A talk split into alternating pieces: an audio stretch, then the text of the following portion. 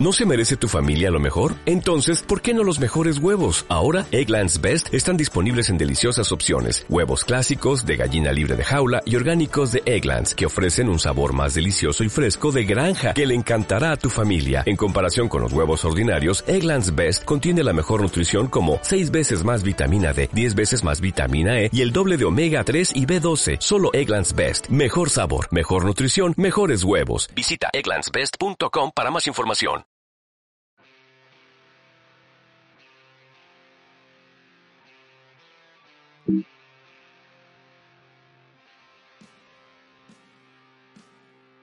Podcast Activemos España del Partido.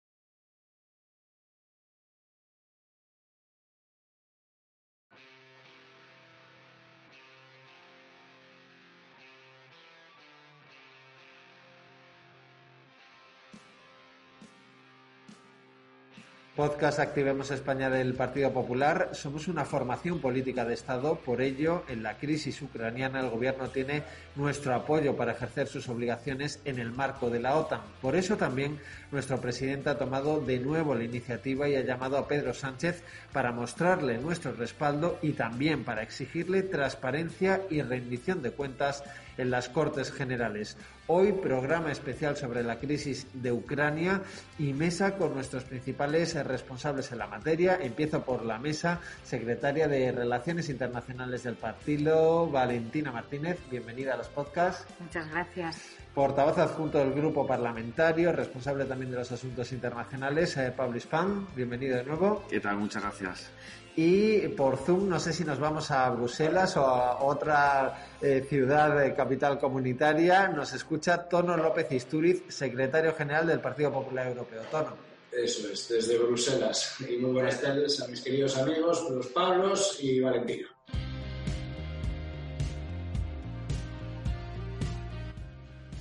Eh, lo primero, eh, me gustaría que nos eh, pusiéramos en situación a todos los que nos están escuchando. Es verdad que de hace tan solo hace tan solo eh, unos días y Pablo Casado rápidamente mostró el respaldo a Pedro Sánchez. la crisis ucraniana ha entrado en todas las portadas, en todos los medios de comunicación, pero yo creo que también es bueno poner las cosas en su contexto. También para eso sirven los podcasts del partido. Por eso me gustaría que nos explicarais qué es lo que está ocurriendo en Ucrania y el porqué de la posición eh, de España en el marco de la OTAN. Empezamos por Valentín y hacemos ronda.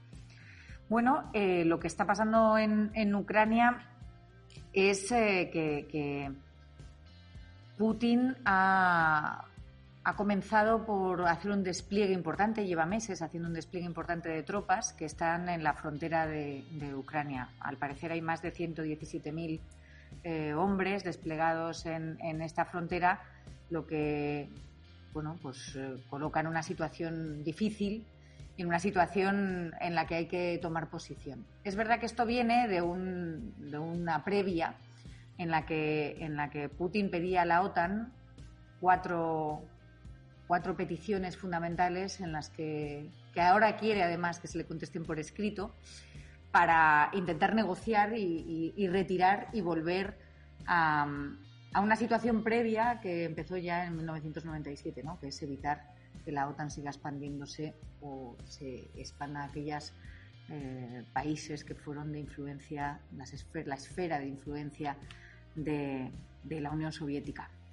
Así que en realidad lo que estamos eh, viviendo en estos momentos tiene que ver con, una especie de Segunda Guerra Fría, que así se le empieza a llamar ya, y tiene que ver también con el futuro de, la OTAN, de la Organización del Atlántico Norte. Y, es mucho mayor que simplemente el conflicto. Se está jugando en el campo en el que se está jugando, que es Ucrania, pero tiene unas consecuencias muchísimo mayores.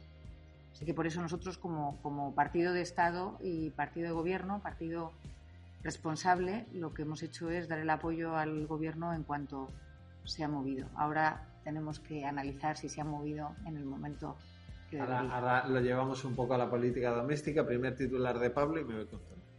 El primer titular de Pablo respecto a la política doméstica es que eh, el gobierno carece de rumbo. El Partido Popular ha, hemos dado, el presidente del Partido Popular ha dado, el apoyo porque España tiene que estar con los aliados, tiene que estar con la OTAN, tiene que estar con la Unión Europea en este, como decía Valentina, intento de cambio de las reglas de juego, de, intentar cambiar el resultado de la Primera Guerra Fría y, plantear un pulso a, Occidente por parte de, por parte de Rusia y eh, España tiene que estar con, los aliados, con la OTAN y cumplir con obligaciones internacionales y cumplir con las misiones internacionales en las que, en las que llevamos desde hace eh, años en, la región. Lamentablemente, eh, esto se hace con, un gobierno que está dividido.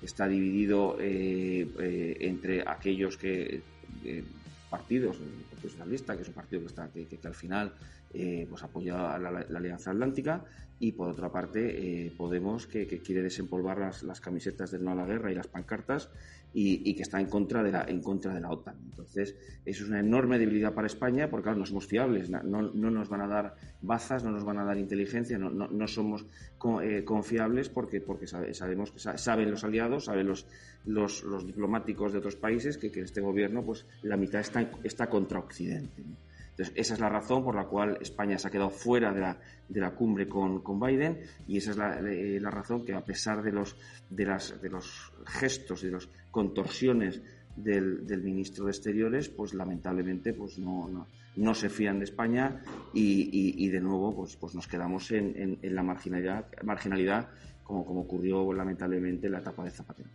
Ahora, ahora seguimos con, con, esa cuestión, pero mm, sin duda en Bruselas también se está viviendo intensamente eh, lo que está acaeciendo en Ucrania. Eh, Tono, por eso yo creo que también tu, tu opinión sobre lo que está pasando allí, sobre el contexto, sobre las consecuencias es muy interesante. Secretario General.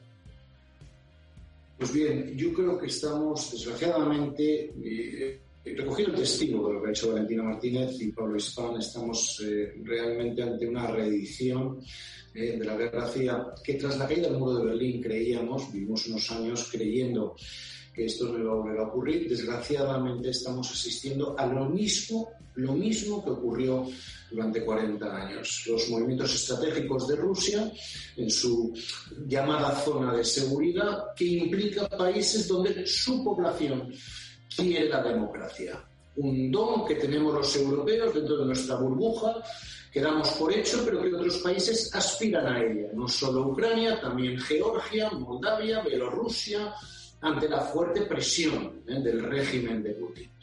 Eh, estamos, por simplificar, eh, si me permiten, ante una lucha entre la democracia y la tentación que los tiempos actuales nos traen por parte de políticos exteriores e interiores de la Unión Europea, y están la extrema derecha e izquierda dentro de la Unión Europea, por regímenes totalitarios o, eh, dictatoriales. Conocemos sobradamente ¿no? la influencia de Venezuela, de Putin, ¿eh? en numerosas de estas fuerzas, ¿no? en España y en Europa. Dos, eh, sobre la posición del gobierno español, lógico, normal, parte de nuestros compromisos en la Alianza Atlántica, eh, bien, hasta ahí bien, pero diferencia de otros países europeos, por lo que estoy viendo en estos momentos, es la manera como están llevándolo a cabo. Sin ningún tipo de información pública, ninguna comparecencia. Creo que la última, bueno, habrá habido algo por parte del Ministerio, de Asuntos Exteriores, pero vamos, nada para informar a la opinión pública de realmente cuál es la posición de España, qué es lo que, cómo va a contribuir. Nos tenemos que enterar por la prensa de estas cuestiones tan graves en estos momentos y luego que el líder de la oposición no sea llamado, no sea informado. No recuerdo en estos momentos en los países europeos un ejemplo similar de esta falta ¿eh? de atención y este sectarismo eh, por el cual se está gastando por parte del gobierno español, que además también otra preocupación añadida, bien mencionado por mi amigo Pablo Hispán, es la división, la cuestión, la presencia de Podemos, del elemento comunista, que indudablemente mm, causa zozobra, sino eh, preocupación en el gobierno de Estados Unidos, demostrado por la falta de, digamos, de cariño que Biden ha demostrado constantemente por este gobierno, como por parte de los gobiernos europeos. Recordemos que Berlín y París pues, no han tenido en cuenta eh, al gobierno español a la hora de tomar iniciativas en este sentido. No recuerdo que el señor Macron, por ejemplo, ahora que está lanzado en esta diplomacia eh, en la que está en este momento, pues cuente con Pedro Sánchez para nada. Eh, decía Tono López Isturiz eh, eh, que no era habitual, desde luego no lo ha sido tradicionalmente, que en las cuestiones de Estado el presidente del Gobierno no llame al líder de la oposición. Precisamente por eso esta semana, este miércoles, Pablo Casado tomaba esa iniciativa política, llamaba a Pedro Sánchez y le mostraba todo su, todo su respaldo. Pero también decía varias cosas, algunas la habéis sacado ya a colación. Una, transparencia. Dos, rendición de cuentas en el Congreso de los Diputados. Y tres, y me parece muy interesante, que ponga orden en el, en el seno del Gobierno de España, es decir, que haya un único mensaje por parte del Gobierno, entre otras cosas porque eso traslada confianza en el, en el mensaje a nivel internacional. Por lo cual, eh, os lanzo ya la, la, siguiente pregunta. Primero, ¿creéis o, sabéis, vosotros que sois expertos, es habitual en Europa, en las grandes potencias europeas, que haya voces diferentes dentro del propio gobierno sobre cuestiones tan capitales como la política exterior? Eh, y dos, al final, ¿qué mensaje se lanza ¿no? cuando hay varios ministros hablando con posiciones distintas? Volvemos a hacer ronda. Valentín.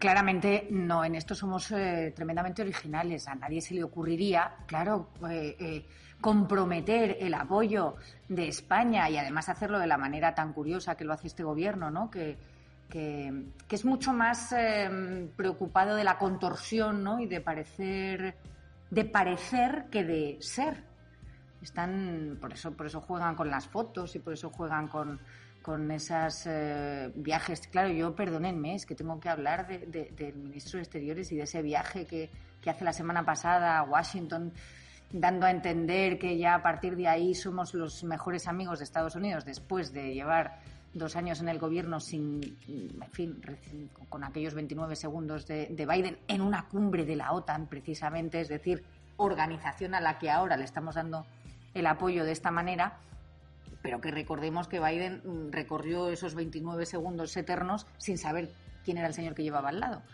Eh, entonces, como digo, no se le ocurriría a ningún país europeo hacer semejante ejercicio de propaganda sin estar verdaderamente respaldado en su, en su fuero interno, porque todos los que nos dedicamos a la política exterior, los tres que estamos en esta mesa, y tú lo sabes también, Pablo, perfectamente como nosotros, sabemos que la política exterior no es más que un reflejo de la política interior. Es muy difícil tener una buena imagen exterior de España cuando en el país nos está pasando las cosas que nos están pasando.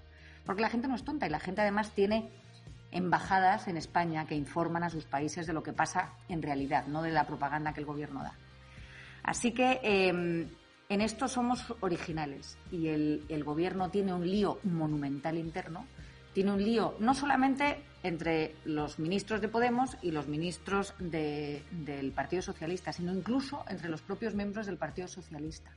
Ayer vimos en, en directo cómo el, ministro de Exteriores no estaba informado, habiendo, siendo martes y habiendo habido Consejo de Ministros, de que había un tercer buque que estaba zarpando en rumbo al Mar Negro eh, para, para, unirse a esto de la OTAN. Y entonces, en sede parlamentaria, él estaba diciendo, es verdad, Tono, lo que tú decías, la, la comparecencia la hizo el ministro de Exteriores ayer a partir de las 8 de la tarde, a pesar de que habíamos tenido diputación permanente por la mañana y pleno por la tarde, donde podía haber comparecido o donde podría haber venido el presidente Sánchez a dar, si todo es tan importante y estamos haciendo un apoyo tan brutal, pues podía haber venido a dar explicaciones. No lo hizo. Llegó el ministro a las 8 de la tarde y acabamos a las 12 de la noche. Ningún problema porque trabajamos siempre tanto y mucho, pero, pero sí que denota el poco respeto que se le tiene a la transparencia que, tú hablabas al principio.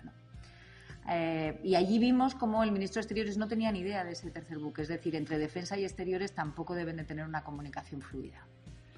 El, martes pasado eh, fue, muy sintomático lo, que sucedió, porque, porque quien tenía que haber estado ahí es el, es el presidente del gobierno.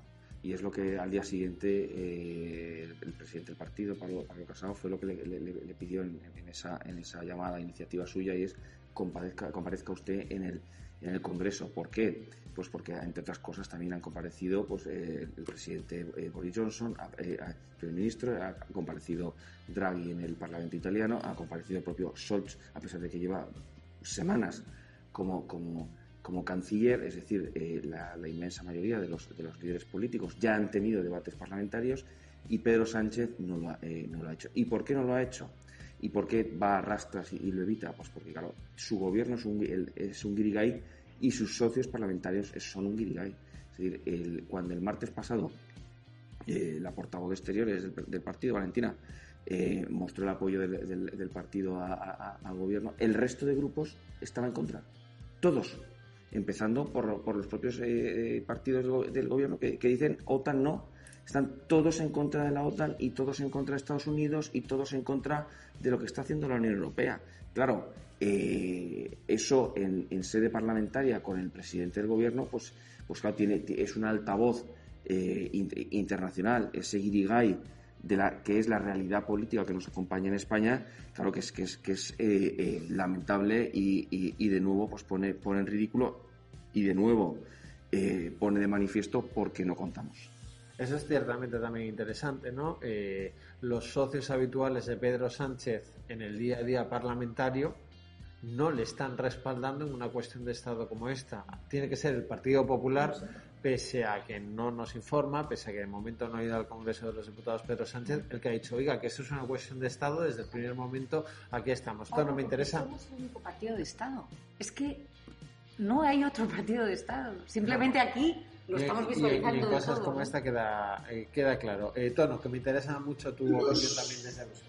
Los que nos escuchan y nos ven entenderán un principio fundamental que no es solo de la política exterior, sino toda política que se precie la mejor defensa de la democracia es practicarla.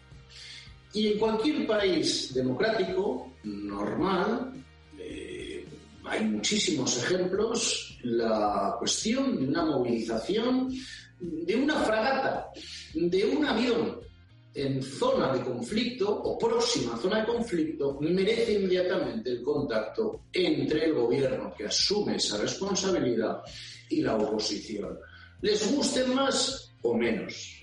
Creo que todos hemos visto, posiblemente en la vida real, también en las series, como en Estados Unidos todo presidente norteamericano siempre, aparte de sus aliados en el Congreso en el Senado, consulta inevitablemente y toma las decisiones con la participación de la oposición y la opinión de la oposición.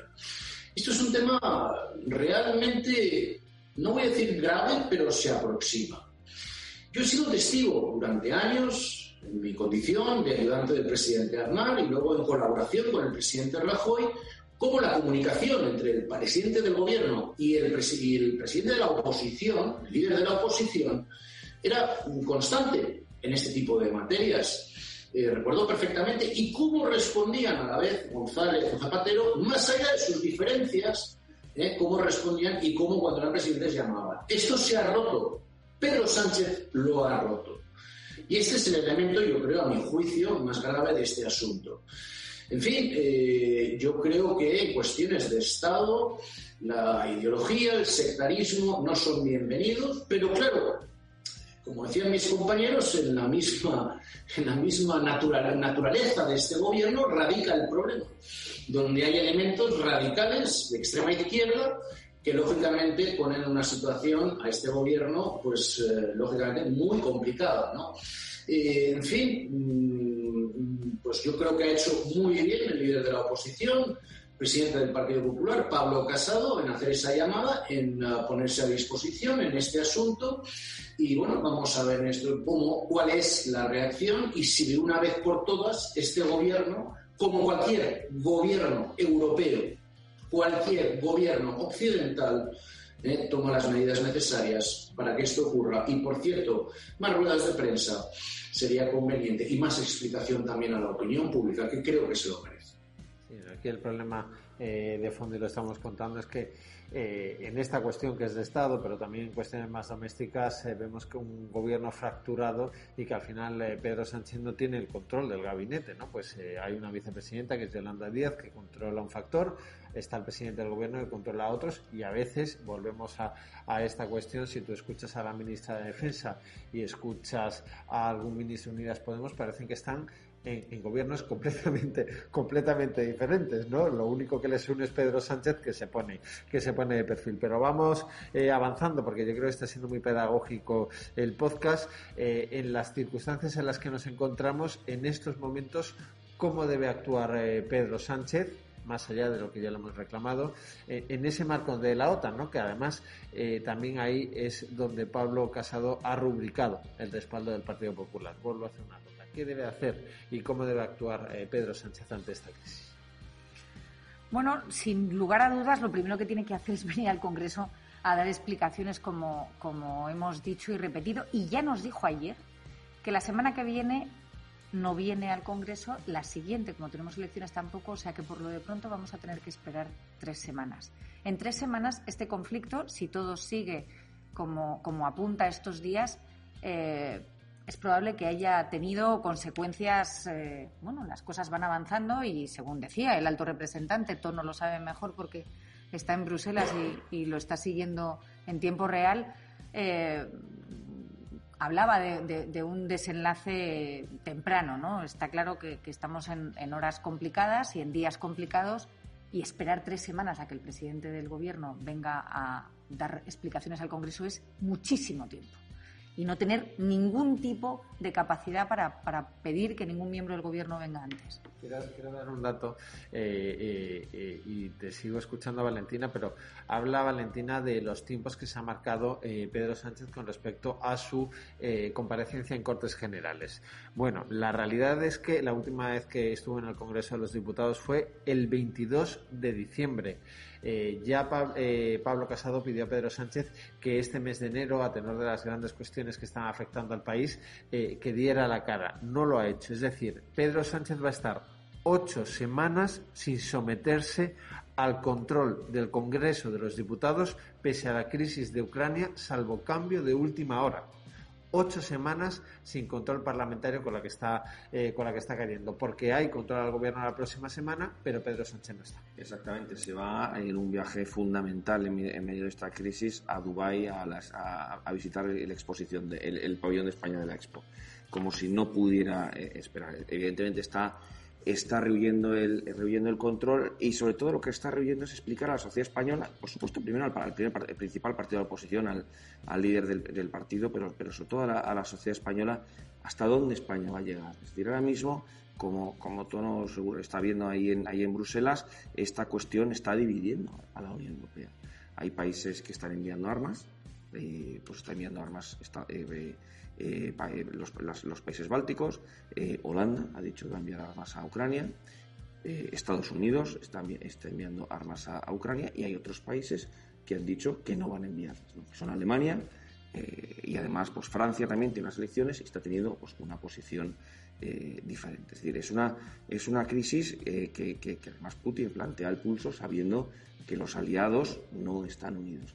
Y lo que sí es bueno saber y que los españoles sepamos es, ante esta división que está sucediendo en la Unión Europea, cuál es la posición del gobierno español. Porque lo que no puede es el gobierno de España eh, eh, presentar una falsa unidad, una falsa unidad que no existe, como hemos dicho, en su gobierno, pero que tampoco existe en el seno de la Unión.